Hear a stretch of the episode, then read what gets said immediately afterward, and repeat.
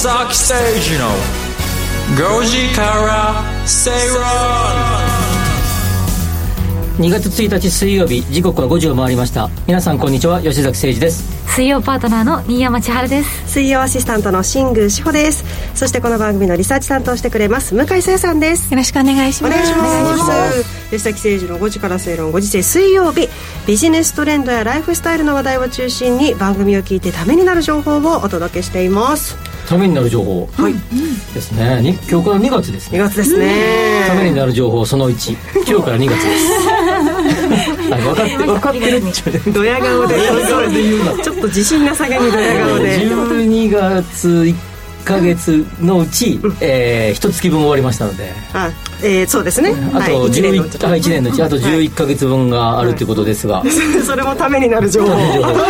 そうそうあの、はい、あの5月14日にね軽井沢ハーフマラソンっていうのがあってね毎年ずっと出続けていたんですが、コロナ禍の影響で、はい、えー、2020年から3大会連続、えー、中止になっていて今年、えー、は開催するということで、はい、2020年の時も申し込んでいたんですが、はい、まあ、当然中止になったので、えー、タオルとかだけが送られてきてですね。記念品だけがね、えー、で参加料返ってこずみたいな。感じだったんですが今回ですね、はい、えー、メールが来まして、えー、その時に申し込んでいた方々は優先的に、えー、まず募集、えー、と応募できますよ、そしてさらに2000円引きますよと。参加料が。がという来たので、えー、速報速攻で、えー、申し込みをしてですね、いつもあの走っていて、えー、仲間たちに、こんなメールが来てるよっていうことを送ったらもう全員が「あ気づかなかったんで僕も俺たちも申し込むよって言ってみんなで申し込んでですね、はい、いつもそのメンバーで、えー、走り終わってタイムを競い合って、うん、で一番、えー、負けた人がえー、その近所の鉄板焼き屋さんがあってあのホテルの、はい、プリンスホテルの鉄板焼き屋さんを予約していて 全ておごるとすごい男気ですね。ですね、はい、あの今のところ一生、えー、1回勝って1回負けてみたいな話なんですけど。そうなんですか。それで、はい、申し込んで以降ですね、はい、もう黙々と最近は走るようにしていてですね。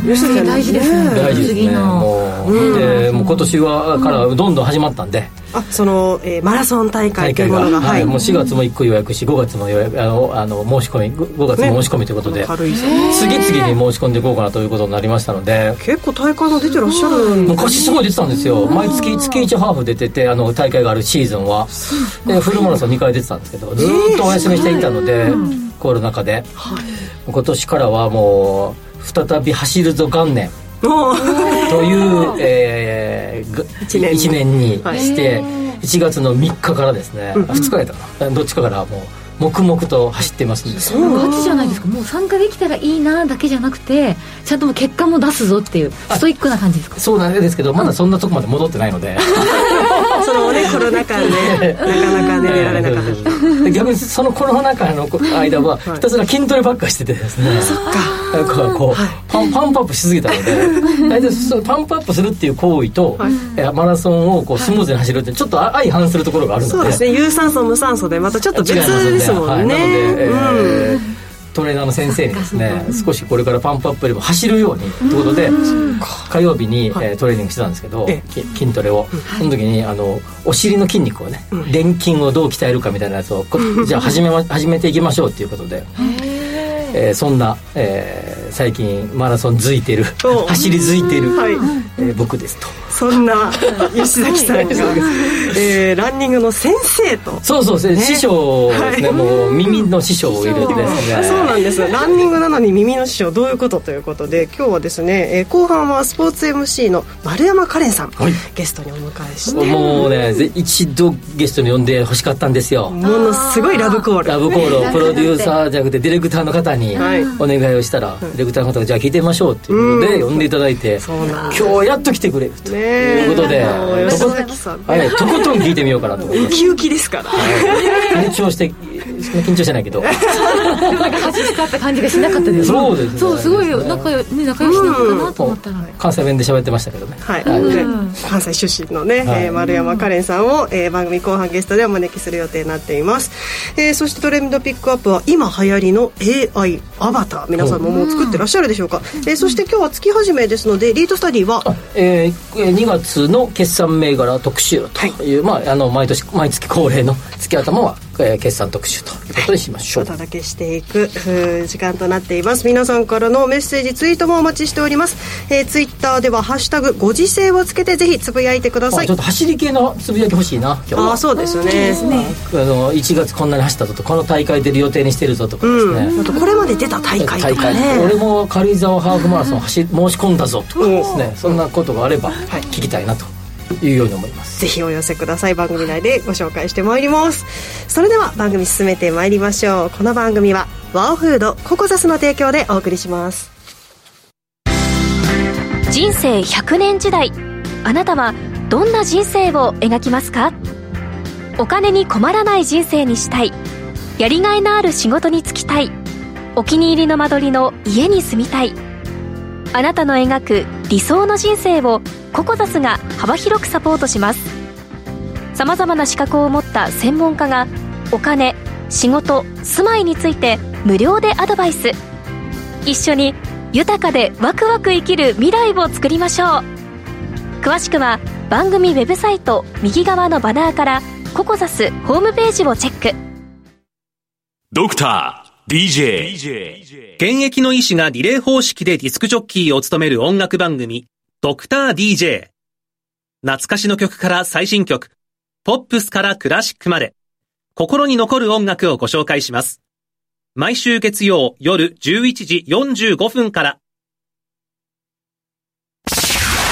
吉崎誠二の5時から正論。ラジオ日経吉崎誠二の5時から正論東京虎ノ門から生放送でお届けしています。最初のコーナーはトレンドピックアップ。ビジネスライフスタイルで今話題になっているトピック取り上げていきます。それでは番組が今回取り上げるトピック向井さん紹介をお願いします。はい。本日のキーワードは SNS で話題。AI アバターです。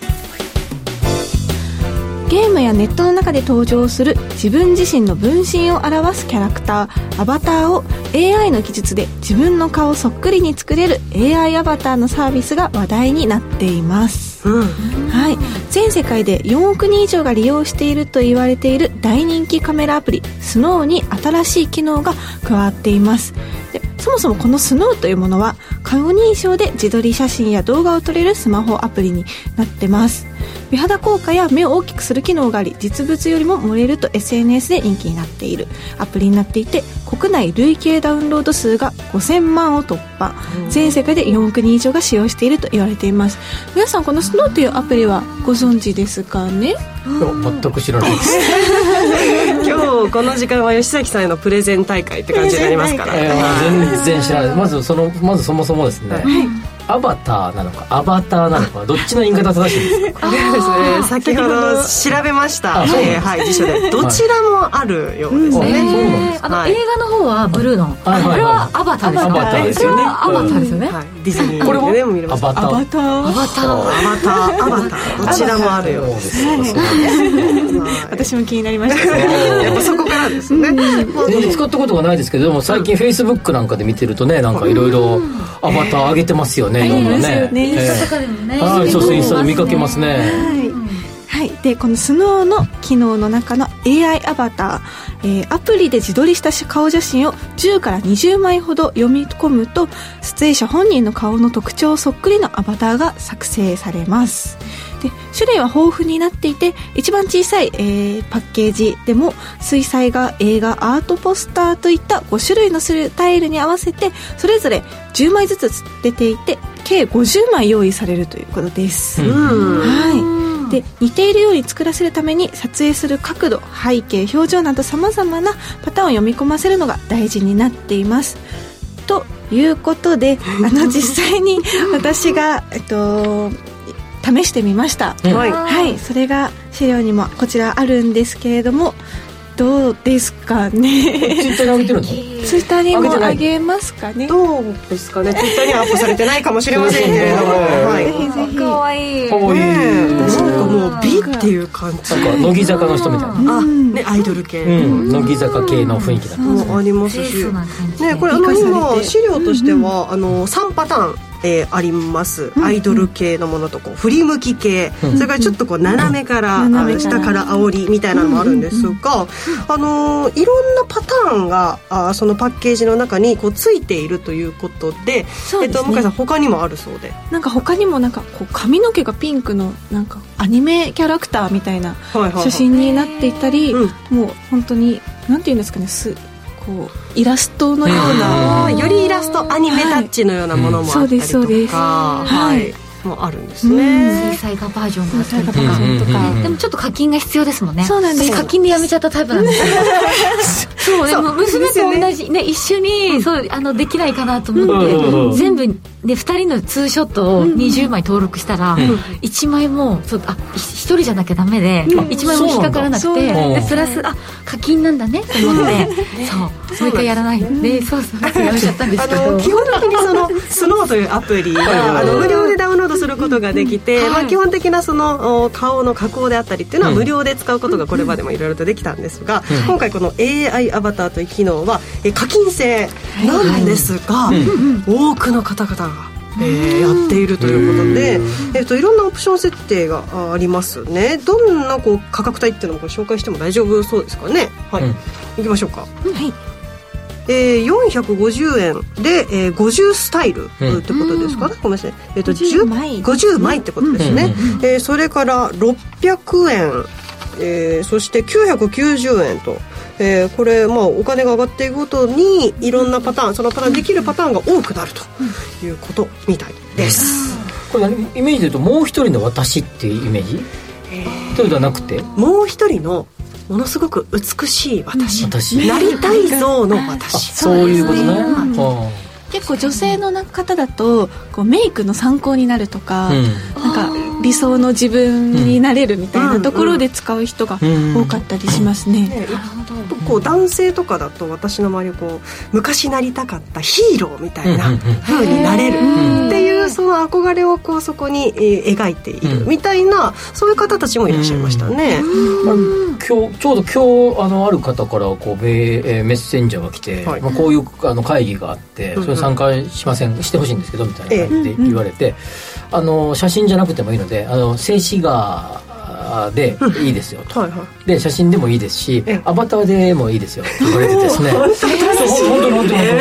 で要はですねあの自分とそっくりの顔がいてくれればそれで結構ですのでというふうに言われてですねちょうど今日これの話が、えー取り上げるってことを聞いていたので、はいはい。あちょっとこれをやってみようかなと俺も思ってですねうまだやってませんが今度やってみようかなとでもやっぱりより自分をよく見せるっていうよりもですねなんかこうなりたい自分がこんな風なんだみたいな感じで分かるっていうのはいいですよね。面白いですね。ん。増えてきそうですねこれから。これ増えてくるねはい多分ね。会議したりとかね、はい。あのズーム会議で出てくる写真がこれになってる。ああ確かに。アバターだらけいいですね、うん。なんかあの元々のこうアバターっていうとよりこうアニメタッチというかキャラクターっぽいものを想像される方も多いかと思います。あの実際にこうメタのフェイスブックなんかでは、まあ、インスタグラムもそうですけど、よりアニメっぽいイラストっぽいものがね、あったりとかしますがこのスノーの AI アバターはなんかより人間に近いうん。といった感じはあるかもしれないですね、まあ、なんかあの多分こうリスナーの方々の中にもですね、はい。ちょっとさすがによくわかんないねとかですね そういう感想をお持ちの方もいると思うんですけど、ええ。まあ、おそらくですねこの方向は多分あのそっちに行く方向まあ多分もうもなかなかこういうのが流行りだすとですね、はい。もうどんどん流行ってくると思うのでそうですまあ、まず一回チャレンジしてみるといいかもしれないですね、うん。しかも基本的にこのスノーの AI アバターは新山さんもおっしゃいましたけど課金制ですから。そうそうそう。課金しなきゃいけないけどこれだけやってる人が多いっていうのは吉崎先輩なん。かこうそうですね。5000, 5000万枚？えっとダウンロード数としてはスノーのアプリとしては、えーダウンロード数が5000万、はいでもフェイスブック見ててもすっごくいろんな人がや流行りなんでちょっとやってみたみたいなの上げてますよね、しかも私か男性バージョン見たことなくて男性バージョンも、ね、ちょっとヒーローっぽくなるって興味ありますもん。結構かっこよくなりますねうん。はまさになんかスピルバーグのあのレディープレイヤーのなんか世界ですね。ね自分でこうアバター作って。ねそういうふうにねやっとどんどんどんどんこうなっていくのかも、うん、そうですね,、ね会議もアバターで。参加するし。3か所ぐらい同時にできたりそうですね。もう勝手にアバターがやってくれるやってくれる口も動きそうですもんねちゃんとこう リアルに。表情とかもねこれから。今日この話が来たらこんなふうに答えろってプログラミングしといてね。はあ。それはいい質問ですねとか。そうそうそう。それいいいいですね。ねこれいいですそれいいですねって言うとかね。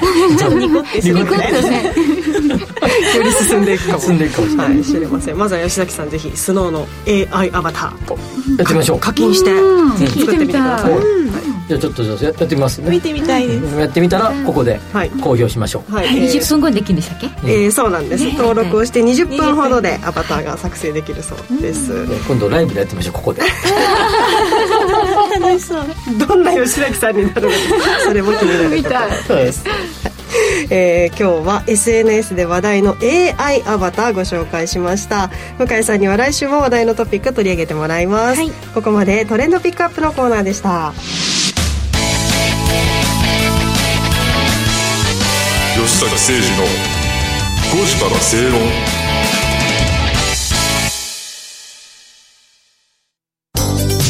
ワオフードのプレミアムなコールドプレスジュース。オーストラリア産のオレンジを現地で加工低温輸送でみずみずしさはそのまま。絞りたてのようなすっきりとした味わいです。飲み終わったらそのままゴミ箱へ。ラベルもリサイクルできるので剥がす手間はかかりません。冷蔵庫にあると嬉しいこの一本。地球と体が喜ぶ未来を作るワオフード無料投資セミナージャパンツアーのお知らせです。2月25日土曜日大阪で開催。デルタフライファーマ、メディロム、フェニックスバイオ、キャンバス、ニューアートホールディングスの5社が IR プレゼン。そして桜井英明さんが株式相場を展望し、注目銘柄を解説します。お申し込みはラジオ日経ウェブサイトから。抽選で150名様をご招待。締め切りは2月17日必着です。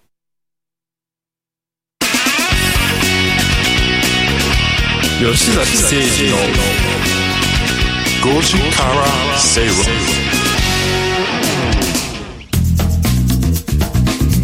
東京虎ノ門から生放送でお届け中。ラジオ日経吉崎誠二の5時から正論。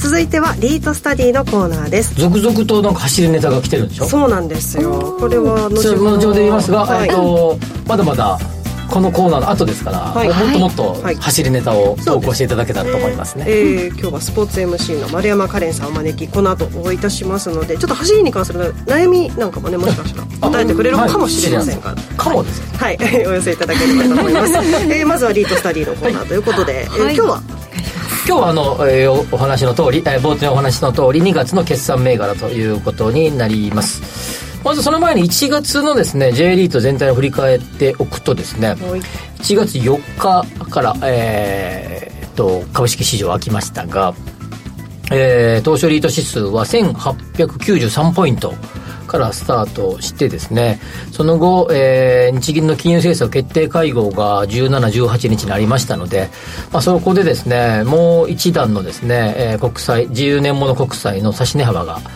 えー広がるかもしれないと。い。うことで、まあ、0.75とかなるかもしれないということで、まあ、その警戒感からですね価格下落基調になっていましたが、まあ、しかしながらご承知の通り、えー大きな変動はなかったので、えーまあ、その後ですね、まあ、戻すような展開になりましたよと。そうですね。はい。はい。19日あたりぐらいがですね一番、えー、18、19あたりがそこで、はい。えーそこからまたふ、えー再び上昇基調に入ってきたということですが、31日の終値ベースでは、えー、1826ポイントなので、えーしえー頭の1月の頭の4日から見るとですね、まあ、だいぶ低い状況で終えたということになります、えーっと昨日の時点で1月最終日時点で、えー平均分配率が4.09%、なので、まあ、月の終わ最終日ベースで見れば、え2ヶ月連続。11、12、1とあ3ヶ月か、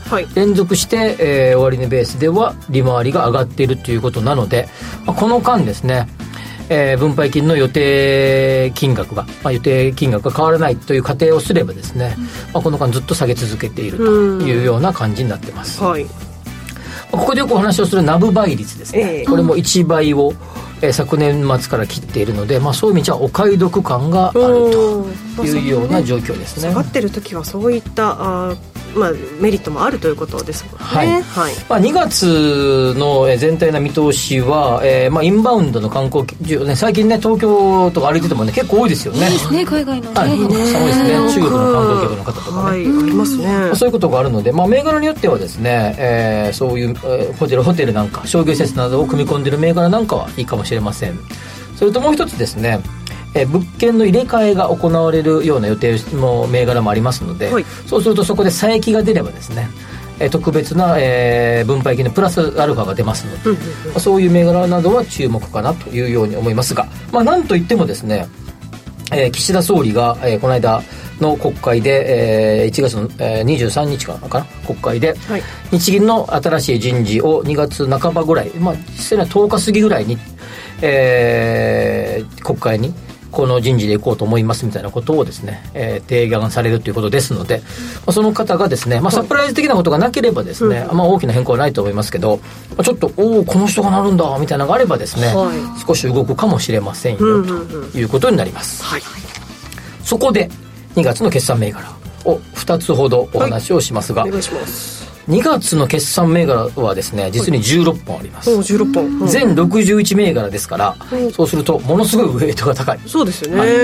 覚えてらっしゃるかどうか分かりませんが8月の決算銘柄っていうのをですね、えー、8月の頭にやりましたがやりました、はい、あの時にも言いましたが一番多いパターンがこの28パターン。あそういうことになりますね、はい、ということになります、うん、でその中から2つ、えー、紹介します、はい、1つはですねダイワハウス、えー、リート投資法人8984 8984はい、はい、まあ、名前の通り大和ハウスさんがスポンサーのリートということになります、はい、昔はですね、えー、昔あったビライフっていうリートとですね、えー、ニューシティレジデンスってですね、えー、リートがあってこの、えー、ニューシティレジデンスっていうのがまあ唯一過去ですね。唯一だけ1個だけこうリーマンショックによりですね傾いたリートがあってですね、それをまあ大和ハウスさんがまあ救済と救済っていうかな、はい、形で、えー、スポンサーチェンジになりですね、えーまあ、この2つが合併してですね大和ハウスレジデンシャルに名前が変わった、うん、それと、えー、その後大和ハウスがもともとやっていた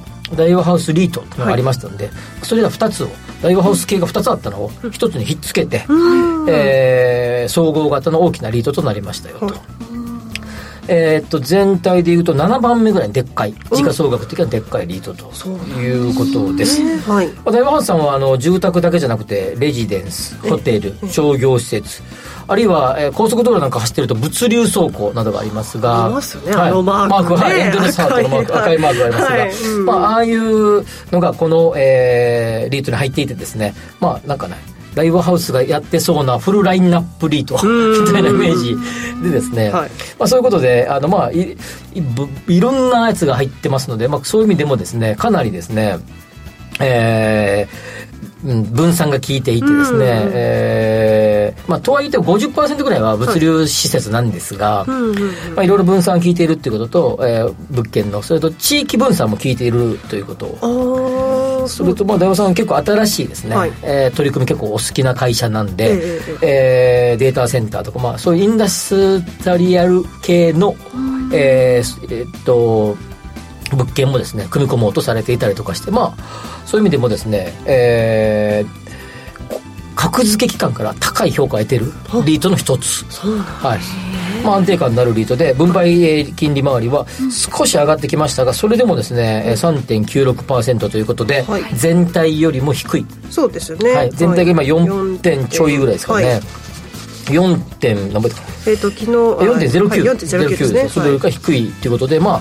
そういう意味じゃあ、えー、他の何銘柄かありますけどまあこれはいわゆる安定銘柄の一つということになります、はい、その中でもさらにこうバリエーション効いてるパターンですね。なるほど、はい、ビルしか入ってませんとかじゃなくてですね。いろんなものいろんなものが入ってるんだけど、はい、えー、評価が高いというですね。まあいかにも大和ハウスっぽい、えー、銘柄と、はい、リートということになります、はいもう一つがザイマックスリート投資法人3488 3488はい、えーっとあさっき、えーっとそうそうさっきのダイワハウスリートが昨日の終値時点で、えー、20えー、28万？8984、えー、今日がですね、はい、に28万3000円、ですよねはい、になってますね。はいはい。もう一つのザイマックスリート投資法人3488ですね、はい今日の時点では、はい、11万7500ですね。はい。えー分配切り回りが 5. 点何パーセントぐらいですよね5.24ですね。はい。分配率は0.82と若干苦戦中と、うんまあ、若干利回り高い苦戦中というか、まあ、利回りはいいんですけどいいですよねちょっとあのナブ倍率は低めかなとはいいうような感じです、えー不動産うんとの物件管理プロパティマネジメントといいますが物件管理の、えー最大手のザイマックスがスポンサーの、はい。オフィスが、えー多めそして商業施設が、えーオフィス50商業施設25ぐらいのですね、えーリートということになります。まあその他いろいろあったりとかします、ホテルとか入ってます、ザイマックスって会社ですね。なんか聞いたことはあるけど、これって私はちょっとすいません、思い財産の財がマックスではないんですけど。ダシャレが。あのではない。あまあでも一応それから取ったらしいですけど。あそうなんですか。でまあでももともとですねリクルートのビル事業部。リクルートはビルの管理をしていた、はい、ぶ一部署だった。ところがですね、えーまあ一時期リクルート2000年、えー90年代後ろぐらい結構苦しかった時に MBO をして独立した会社がザイマックスでなので、えー物件管理が得意なんですね。うーんそれが管理をうまくやることによって、えーリートの運営をうまくやっていこうという、えー目論見のある、えースポンサーがついている、えーリートですので、まあ、そういう意味じゃまあちょっとこの物件どうやって運用するんかな？なかなか難しいんちゃう？みたいなやつをですねうまく活用して物件に組み込まれているっていうこともあってですね、まあ、そういう意味でも、えーなんていうかな？まあまああううまいなりうまいうまくやってんなりと。みたいな感じですけどつけるならば。つけるならば。はいそういううまくやってんなで、えー分配切り回りも5%を超えているっていうことで、なんかなんかううまいことやりよるな。あー。が、えーお好きな方は行かれたらいいんじゃないかな。再現するとね。ゼマックスリートいいんじゃないかなというように思います、まあ、どちらも特徴的なリートを今回2つ挙げておきましたが、まあ、16銘柄もありますのでそれ以外にもですね、まあ、いろんな銘柄がありますのでまたえーさすがに2月分に関してはですねもう1回ぐらい決算銘柄の話をしてもいいかなと思っております、はい、今日は2月の決算銘柄ということで、えー、8984大和ハウスリート投資法人そして3488ザイマックスリート投資法人ご紹介いたしました。このコーナーではリートについての疑問質問も取り上げていきます。番組ブログにある番組宛てメール送信フォームからぜひお寄せください。ここまでリートスタディのコーナーでした。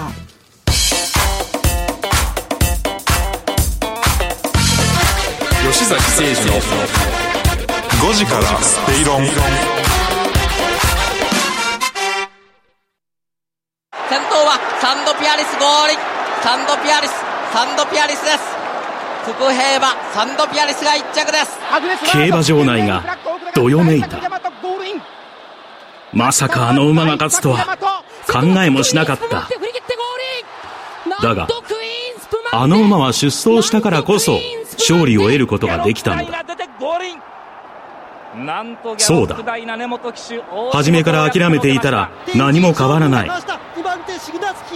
あの馬はそれを教えてくれた。人が何と言おうとも出走するんだ。挑戦するんだ。そうすれば可能性はゼロじゃない。あの馬もこの馬もそしてこの自分もラジオ日経。レジド・マッケイは2番手。大優作だ。大優作だ。大優作。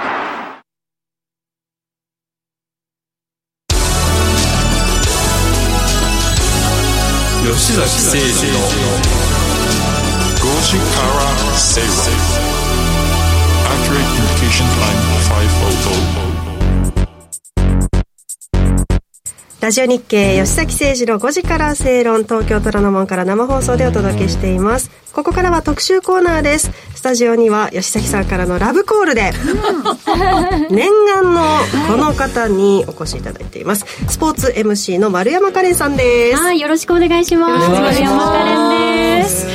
ラブコールありがとうございます。いえいえもうぜひ呼んでいただきたかったんですよ、ここ登場していただきたかった。はい今日はですね丸山さん初登場ということで、はい、私の方からプロフィールご紹介させていただきます。1994年大阪生まれ、え中学高校で陸上部に所属。2016年には準ミス東洋大学に選ばれ芸能活動を始めます、えー、バラエティラジオアシスタント DJ 和太鼓ユニットなどの活動を経て現在はフリーで活動していらっしゃいます、えー、東京渋谷のコミュニティ FM 渋谷のラジオではアシスタントを務めるほかランナー向けサポートアプリライブランこちらではトレーナーとしてランナーをサポート。その他ランニングや自転車などスポーツ系 YouTube チャンネルなどの出演などを通じてスポーツ運動の魅力楽しさを伝えていらっしゃるという丸山さんです。えー、吉崎さんはなぜ丸山さんにラブコールを送ったんですか？僕はさっきご紹介のあったライブランですね、はい、ライブランはあのー、こうアプリで音声を聞きながら、こう走あのかこうかなその MC の方々の、うん、えー、応援の声を聞きながら走るんですけど、まあ、そのそれを、えー、昔このライブランの経営社長の高田さんっていう方とラジオの番組で対談した時に、面白いですよって言われたんですよ。でそれで登録してで、えー、いろいろやってるうちに、えー、カレンさんの、えー、火曜日の朝のレッスンよくよく聞いててですね、なかなかあの僕も関西出身なんで、はい、なかなかこう親しみがあるなと思いながら あのいろいろこう自分の名前が呼ばれたりすると嬉しかったりしてですね声がいいいい感じの声なんですよ、ね、これが。いい感じの声嬉しいですね。走ってる時にいい感じの声なので。ありがとうございます。そういうこともあってですね、うんうん、耳では知ってたんですが、うん、声では知ってたんですが、はい、一度どんな方かなということで。そう今日初めましてなんですよね。初めまして初めましてよろしくお願いします、お願いいたします。今ライブランでは、うんうん、えっと、吉崎さんも聞いてらっしゃるっていうプログラムもありますし、えっと、どういったことをやってるんですか？そうですね。ランナー向けの生配信ラジオみたいなイメージを持っていただきたいと思うんですけどまあ、ランニングのセッションがあったりとかあとはランナー向けのヨガとかストレッチ、筋トレなどさまざま今はありますね。えどうですか？吉崎さんが聞いた、あのカレンちゃんのプログラムはどんなテンション？吉崎さんから聞いてたらどんなテンションに聞こえてました？テンションはいそれはあれですけど結構えー、っとねこういう先週はね、はい、あまあ、毎回毎回なんかそのとこのネタで最初メッセージちょうだいっていうのがあってトピックね、今回はなんかどのアプリアプリ何個使ってますかとかやつとかをやってたりとか。いろいろそのテーマがの選びが面白いなと思っていて、うんうん、そのテーマの選びで結構その時のこう返しが変わってきたりとかそれ聞きながら走ったりすると、うん、なんかこうなんていうかなみんなも一緒に走ってる一体感みたいなのがあってそれ盛り上げるのが上手だなと思ってたんですよ。え、うん、それって聞きながらなんかメッセージを送りながら走るんですか？あ走る前に？あそうランニングの前と後に送れるようになっていてそうなんですよ。なるほど。何キロ付近を通過してますとか言って1キロ付近はどこどこさんが通過中みたいな。ちょっとやってみてもらってもよければ。えっと 吉崎さんの名前はいいんですかいやいや僕あのじゃあ吉崎さんにしてじゃあ吉崎さん。はい。じゃあちょっとお願いします、はい。まあ、東京の吉崎さんが今先頭で走っています。さあその 20m 後ろに港区のトモさんが続きます。さあデッドヒートしておりますがこの後あと5分。ランはどうなるのでしょうか？っていう感じで。そうそうそうそう。もっといろいろね。あるんですけどそれぞれそれぞれ走ってるわけですよ。そうなんですよね。近くにいるわけではないもちろん全然近く走ってるんですけど何キロスタートとか何キロ走ってるかでやっていてですねもうあのあここら辺は並んで走ってますねって当然並んで走ってないんですけどあと何メートル先に誰々さんがいますとか。そうか負けたくない負けたくない。で あと残り1分ですとかっつってそうですよね。10 9とか言われるとですね9ダッシュし始めます。最後 笑顔で笑顔で声掛けをしてなんかそうカレンさんよくあの肩なんかこうリラックスしてるとかっていうと。リラックスのために肩耳の方に近づけてスタンと下ろしていきましょうとかまあみんなが気持ちよく心地よく走れるようにアドバイスなんかもしたりしますね。そういうなんか人が多そうなところで走ってると肩上げてるとあっち向いたりとかするんですけど。聞いてる聞いてるしかも優しい声でなんか肩をね上げてとか言われるといややっちゃったなって思いますよね。ね本当なんか FM ラジオ聞いてるかのような。そんなね今そうですそうです音楽の流れですね。あそうなんですね。フリーのというか。そうですね。えー、そんな、えーと、丸山さんは中学高校で陸上部に所属していたということで、はい、そういった時にこう運動の大切さであったりとか運動の楽しさを知ったということなんですか？いやいや中学高校時代は結構、まあ、ガチめに陸上部として走ってたので、うんうん、逆にあんまり好きではなかったというか、うん、イメージ的によくはなかったんですけど、どのあれだったんですか？あの種目。種目、中距離です。8001500メートル。僕もやってましたよ1500そうなんですね。高校陸上部でしたんで、一番って言っちゃいけないですけど、中距離は一番きついって聞いたことがあります、女性の800はね一番って言われて昔なかったんで話しますね。そうなんですね。800メートル。危なくて。あのはいすごくあれ使うので。そうですもう試合に出るたびになんか。こう血の味がす。るじゃないですけど800はですねスタートからしばらくなんかこう結構こう 横でこうガンガンガンガンって当てるところがあって。当て合いみたいな。のもあったりもしましたけれども。そう最初はそんなに運動自体は好きだったんですけど走って競うのがそこまで好きじゃなかったというかでしたね。まあそこから今スポーツをメインにこう MC としていろいろと活動されているわけですけどまあ走りだけじゃなくていろいろとやってらっしゃると？ロードバイク。あそうです、ね、登山トライアスロン、はい、うんうん、すごいですよすごいですね。もうマルチですよね。これなんかきっかけとかもあったんですか？そうですね。もう全部きっかけはバラバラなんですけど、はい、登山で言うともともとまああの登山が好きな友達がいて、うん、一緒に連れてってもらって、赤岳かな？八ヶ岳の赤岳に連れてってもらったんですけど標高2800メートルぐらい、で私で私そこで初めて自分が高所恐怖症ってことに気がついて もう四つん這いになりながら もう本当に。やばい登れないそれ。で登っててでもそれから絶対に1年に1回高い山に登ろうって決めたことがきっかけで、登山は始めるようになりましたね運動はいろんなきっかけがね、あるんですね。登山いいですよね。いいです山もそう。僕山も好きです。今週さ今週末実はあの上州穂高行く予定だったんですけど、ガイドさんから昨日連絡があって、めちゃくちゃ雪で雪崩が今すごいんで延期しましょうってことで、ね、事故なんか、はい、すごく多いみたいなんで、まあ、そういった、まあ、うん、ランだけじゃなくて、いろいろなスポーツに挑戦もしているということです、ねはい、吉崎さんも運動がものすごくお好きで、ね、ライブランでは丸山さんのプログラムよく聞いているということですけども、僕はあの実はですねその、まあ、高校生ぐらいとか大学生の頃ぐらいまで運動好きだったんですが、うん、20代後半から30代前半はなんか仕事でバタバタしたこともあって、うん、結構まあ夜のお付き合いも多かったので、うん、一気に体重が増えてですね、ある時に、まあ、すごい大きな電鉄会社の社長との食事をしてる時に、あのこういう大きな大組織で出世する方法は分かりますか？って聞かれてですね。なんだろう。とにかく健康で居続けることだって話を一生懸命してですねもっと言うとですねそういうもう病気になったらおしまいだからねとかっつって、出世レースから絶対止まるからねって話をされていたので、であのその方ともう78年当時78年のお付き合いだったので最近だんだん体が大きくなってきたんじゃないかって言って、もう少し運動したら走ったりすればどうって言われてですね、ええ、その方に言われて35歳36歳ぐらいだったかな？再び走るようになったんですね。そうなんその15年20年間ぐらいですね、うんうん、ほとんど何の運動もしなかったですねその方の一声で。一声で、で、やるとですねやっぱりですねもち自分の中のテンションが上がるというか仕事がものすごく充実することに気づいたんですね、そうです、はい、朝走ってから仕事するのと、まあ、例えばね二日酔いとかで結構前の日飲んだなってことで朝走らなかったら全然その日の一日の仕事の集中力が違いますよ。やっぱパフォーマンスが。全く違うと思います。その辺はどうですかそうですね、結構やっぱり私もダイエット一回その陸上をやめてから2年空いて太ったなっていうことでランニングを始めたんですけど、なんか昨日持ちようが変わる？それこそなんかメンタルが良くなるのかなっていうのもありますし、朝それこそ朝のランニングって太陽を浴びたりするので、まあ、ホルモン的にもいいのかなとかも思ったりはしますね。そうですね、うん、特にこの季節なんて朝はじスタートする時すっげえ寒くて寒とか思いながらするけど終わったらめちゃくちゃ暖かくてポカポカしててすごい気持ちいいんですよ。汗だくですよね。ねそうそうそうでも、ね、だって丸山さんがライブランでやってるプログラムの一つが火曜日の朝？5時半。5時半。と6時半。はい、日昇ってない。で今6時半はちょうどなんかじゃちょっと来たかなぐらいで、うんうん、ちょっと明るくなったかなぐらいで、はい、そのぐらいの時間か、うん、そうですね。でもその時間でも大体100人以上は毎回その8時間に、そうですね走っていますね。みんなカレンちゃんの声聞きながら黙々と走ってるわけですよ、頑張れる方がねいっぱい。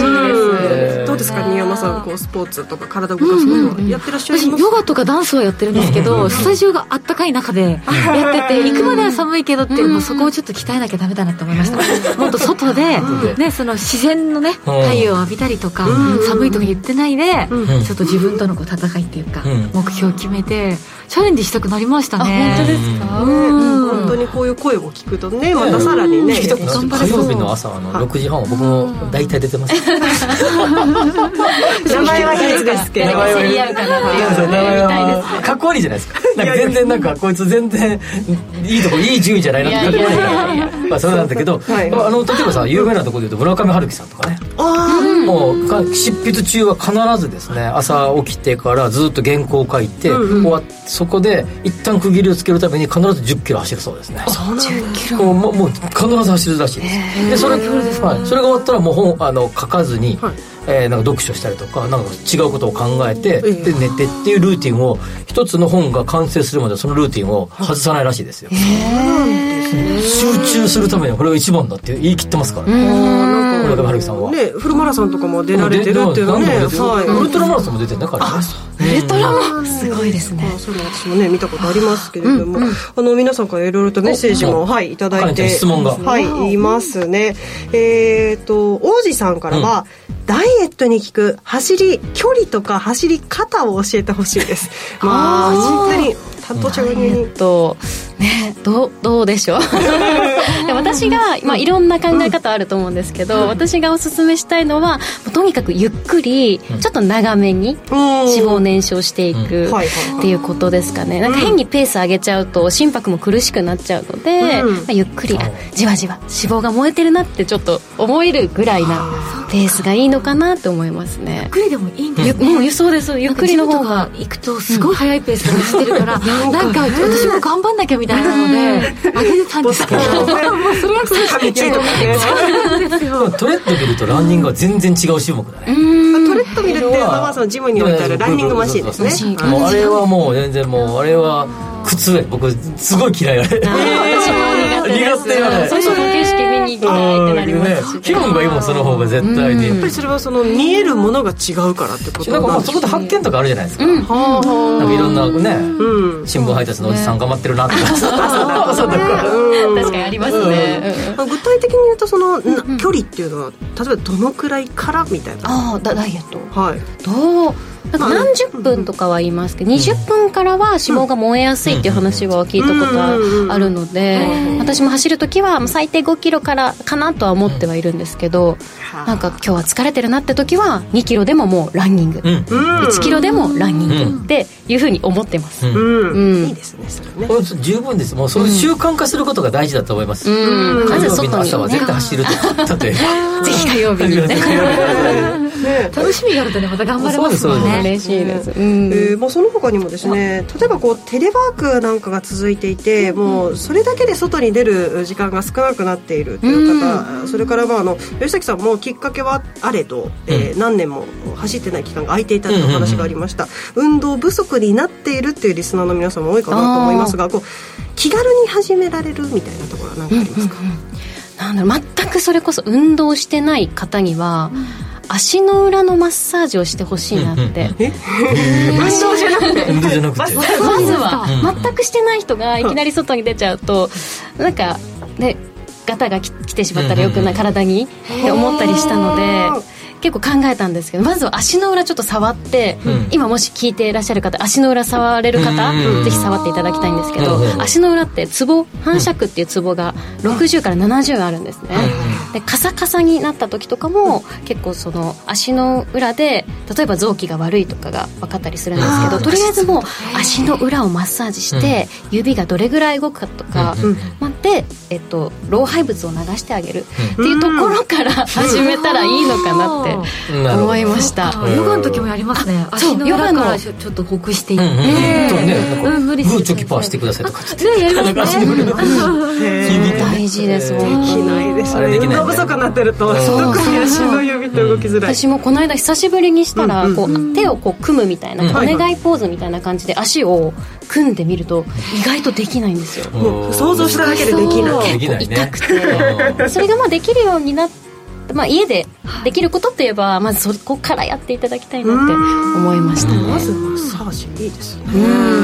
あと歩くとかね。そう歩くのが歩くのがそうですね。足の裏を刺激してあげたりとかあとはねヨガもなさってるっておっしゃってましたけど。うん。伸ばすということ体を伸ばしてあげる。で筋肉の伸縮をさせてあげるっていうのもいいかもしれないですね。小谷さんのフルマラソンやハーフマラソンのベストタイムを教えてください。今ハーフは1時間50分かな？いいですね。ですね。でフルマラソンがネットタイムだと4時間3分。もうちょっとその方そうなんですよ。って感じですね。今年の3月に東京マラソンを控えているんですけど。出場する？あします。ちょっと4時間切りを目指しています。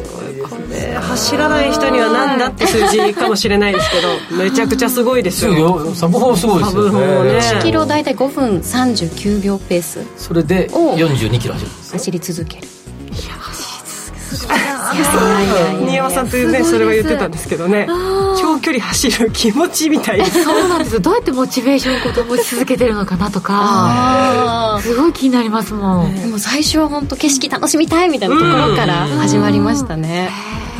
終わった後の爽快感じゃないですか。そうですね。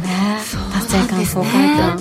僕は必ず家で家を出る直前に追い追いだけボタンを押してくれますかあお風呂ご褒美ご褒美帰ったらすぐ追いだけでも。めちゃくちゃいいですね。あったかいお風呂に入れ入れると思ってですねそれは楽しみです、そういったね自分へのご褒美を後に取っておくっていうのもいいかもしれないですね、うん、吉崎さんは念願かなってトレーナーの丸山さんにお会いできたわけですけれども、まあこれは職権乱用でいいと思います。聞きたいことがあればぜひ。今後の目標とかどんなことに挑戦したいですか？そうですね。今後の目標はやっぱり直近だとサブ4フルマラソンのサブ4達成とあとは4月か。トライアスロン、オリンピックですかそうですそうです、はい、あの一度去年の6月に大島のトライアスロンに出たんですけど、うん、スイムでタイムアップしちゃってもう進めなかった。1 5キロ。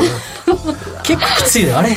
順番とスイムバイクランの順番なんですけど、うん、せっかく自転車持ってったのに使わなかった それはじゃあ次のね、う。ん、目標になりそうですね。これからもぜひ、えー、活動を楽しみにしております、はい、今日この時間はスポーツ MC の丸山カレンさんをお招きしました。ありがとうございました。ありがとうございました。ありがとうございました。いや本当に元気になるお話でした、ね、そうですよ。もうね声がそういう声なんです、うん、人を元気にさせる声なんです。いや本当にね、今日はオレンジのビタミンカラー。ビタミンカラー、ね、ご自身を表すかのようなね、えー、そんなお話をしていただきました、えー、さてエンディングです。この番組はワオフードココザスの提供でお送りしました。なお実際に投資されなお実際に投資をされる際の判断はご自身でしていただきますようお願いいたします。はい。いいですね。うん、うんそれでもさっきの聞いたリリスナーの皆さんに彼にやっぱメッセージ欲しいなと思ってたんだよ、うん、一言。